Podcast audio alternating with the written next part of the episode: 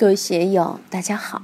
今天我们继续学习《禅说庄子天地效法天地的秀美画卷》第三讲“忘己之人合于天道”第二部分。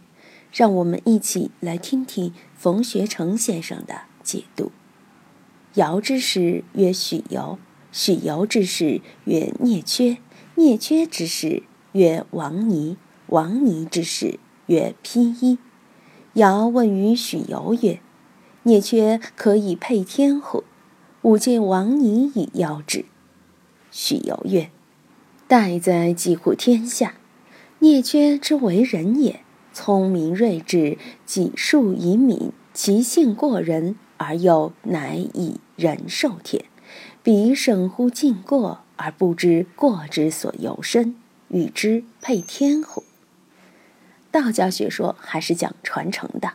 尧帝的老师是许由，许由的老师是聂缺，聂缺的老师是王尼，王尼的老师是披衣。文中先把这层关系交代清楚了。尧问于许由曰：“聂缺可以配天乎？”五戒王尼以邀之。大家都知道，上古三代禅让，尧很贤能。看到有道的人，就想把天下让给他，自己不想当天子，就这样让过去让过来，大家都不愿意当。有一次，他问许由：“你的老师，我的师公聂缺，可以当天子吗？”我去说，他可能不听；你去请，也可能请不动。我想请太师公王尼来破解他当天子，因为这些人都是神仙，可能都活了几百岁。而且还是很年轻的这一类神仙，许由曰：“待在几乎天下，不行呀，这样很危险。我的这个老师聂缺是千万不能去当皇帝的。如果他当了天子，整个天下的局势就危险了。”于是许由就介绍聂缺的为人：“聂缺之为人也，聪明睿智，己素隐敏，其性过人。”而又难以人受天。叶缺这个人聪明睿智，我们经常看到有些皇帝驾崩了，写的悼文里边常说某某皇帝是聪明睿智、天纵神武，了不得。那个老客灵的不得了，属于是每秒运行几亿次的计算机。几速以敏，速是频率，办事非常敏捷迅速，其性过人。他的那个能耐超过常人，他有广泛的能力。有人是天才，他是全才，什么都懂，而又难以人受天。他作为一般的能干人可以，你要让他去当天子就不行，因为他经常想以人的力量来驾驭天命。用现在的话来说，他是人定胜天，豪气万丈高，比审乎尽过而不知过之所由胜。沈在注解中做精明讲，他很急于发现别人的过错，经常去督查、审查别人的过错，而不知这些过错从什么地方产生。现在网上有个著名的经济学家在说社会保险金的流失问题，说十四届三中全会有个决议，谈到社会保险金要如何制度化、规范化，应与政府企业脱钩。从上海的社保案到全国大大小小的社保案，都是社保基金在政府的控制之下，职能不分，给少数不法分子以可乘之机，挪用或贪污。当然，这是制度问题引起的腐败，应该从制度上加以遏制。所以，有些过错并不是某些官员的过错，而是环境制度引起的，整个氛围都是那个样子的。就造成某些人不由自主的犯罪。所谓“人在江湖，身不由己”。如果料理好了这个环境，就可以将发生过错的苗头消解在萌芽状态。所以，一个优秀的制度，一个优秀的环境，一个优秀的氛围，就可以使人少犯错误，甚至不犯错误。聂缺金鱼拈过拿错，但却不知过错为什么会发生。当一个高明的人，治乱至于无形。正所谓“上治治未乱，不治已乱；上医治未病，不治已病。”真正聪明的皇帝、宰相治未乱，不治已乱。他们把国家可能发生动乱的苗头、基兆都通通消解于无形之中，不允许出现麻烦。人的过错同样如此。有的人不自觉的时候要犯错误，如果他有一些优秀的师友在一起，无形之中就把他犯错的因在不知不觉中给抽掉了，他就不会犯错误。如果布置一定的氛围，很舒服、很安逸，也不会去犯错误。我们看庄子的这些语言，处处都会引起我们深思。所以，也缺这种只会拈过拿错、不止治未乱的人。与之配天乎？有资格去当天子吗？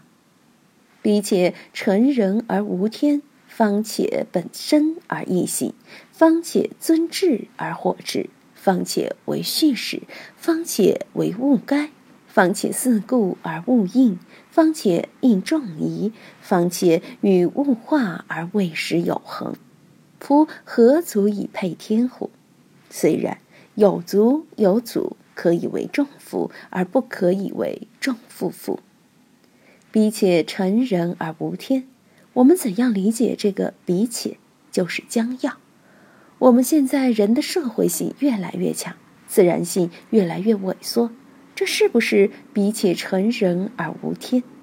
实际上，这种镜像，庄子早就说过：不断的发展人的社会空间，就缩小了自然的空间。天就是自然嘛，这是一个很危险的信号。但是两千多年以来，特别是近一百年来，乃至这几十年来，成人而无天。对自然、对环境，人类简直横行无忌，简直没把老天爷放在眼里，确实应该警钟长鸣。方且本身而异行，本身就是通过自己的喜好来判断别人，以己之喜恶来要求他人。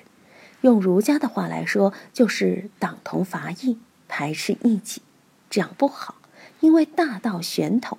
它能够允许各种各样的事物存在，并不是只要我们人类而把其他动物全部都灭掉，那个不可能。方且尊智而火持，在搞运动的年代，只要有什么好人好事、先进经验，就大家推广，火速推广就是火池。中国这么大，人口那么多。地域差别、文化差别、气候差别、地形差别，你不可能一刀切。像以前的农业发展纲要，淮河、秦岭以南的纲要必须达到每亩地六百多斤的产量，黄河、淮河以北的要达到每亩地四百斤，这就是农村发展纲要。二十世纪六十年代制定的工业学大庆，农业学大寨，全中国都要学，你怎么学？这个就是方且尊治而火持。你说大庆好不好呢？当然好。你说大寨好不好呢？肯定在当时很优秀，我也很崇拜。但是你要在全国范围内推广，那就有点强人所难呢。方且为序始，序是什么？我们说思绪、头绪乃至情绪，这个序始就是被细枝末节的事情弄得手忙脚乱。就是为事物所役，为事物所累。列子说服中说：“察见渊鱼者不祥，太明察秋毫不是一件好事情。什么因缘你都明白，什么因缘你都清楚，机一动你就一踩九头翘，使得我们一天到晚被一些细末的事情弄得团团转，穷于应付。为叙事，古人讲任智欲物。”道家是批评这种为治倾向的。下面说：“方且为物该，该者爱也。任智而爱于物也是不对的。方且为物该，就是被事情拘束捆绑，劳神费力。方且四顾而勿应，自己想面面俱到，处处周详，又想搞点实用主义，使自己万无一失，百拿百稳，哪有这么好的事情？很麻烦。”方且应众意，方且与物化而未始有恒。万事万物变化无穷，又要想顺应，还要想紧跟死守，这样穷于奔命，就失去了抱朴守素的状态，怎能有恒呢？所以，穷于奔命而不知常，不知常就会妄作凶。今天就读到这里，欢迎大家在评论中分享所思所得。我是万万，我在成都龙江书院为您读书。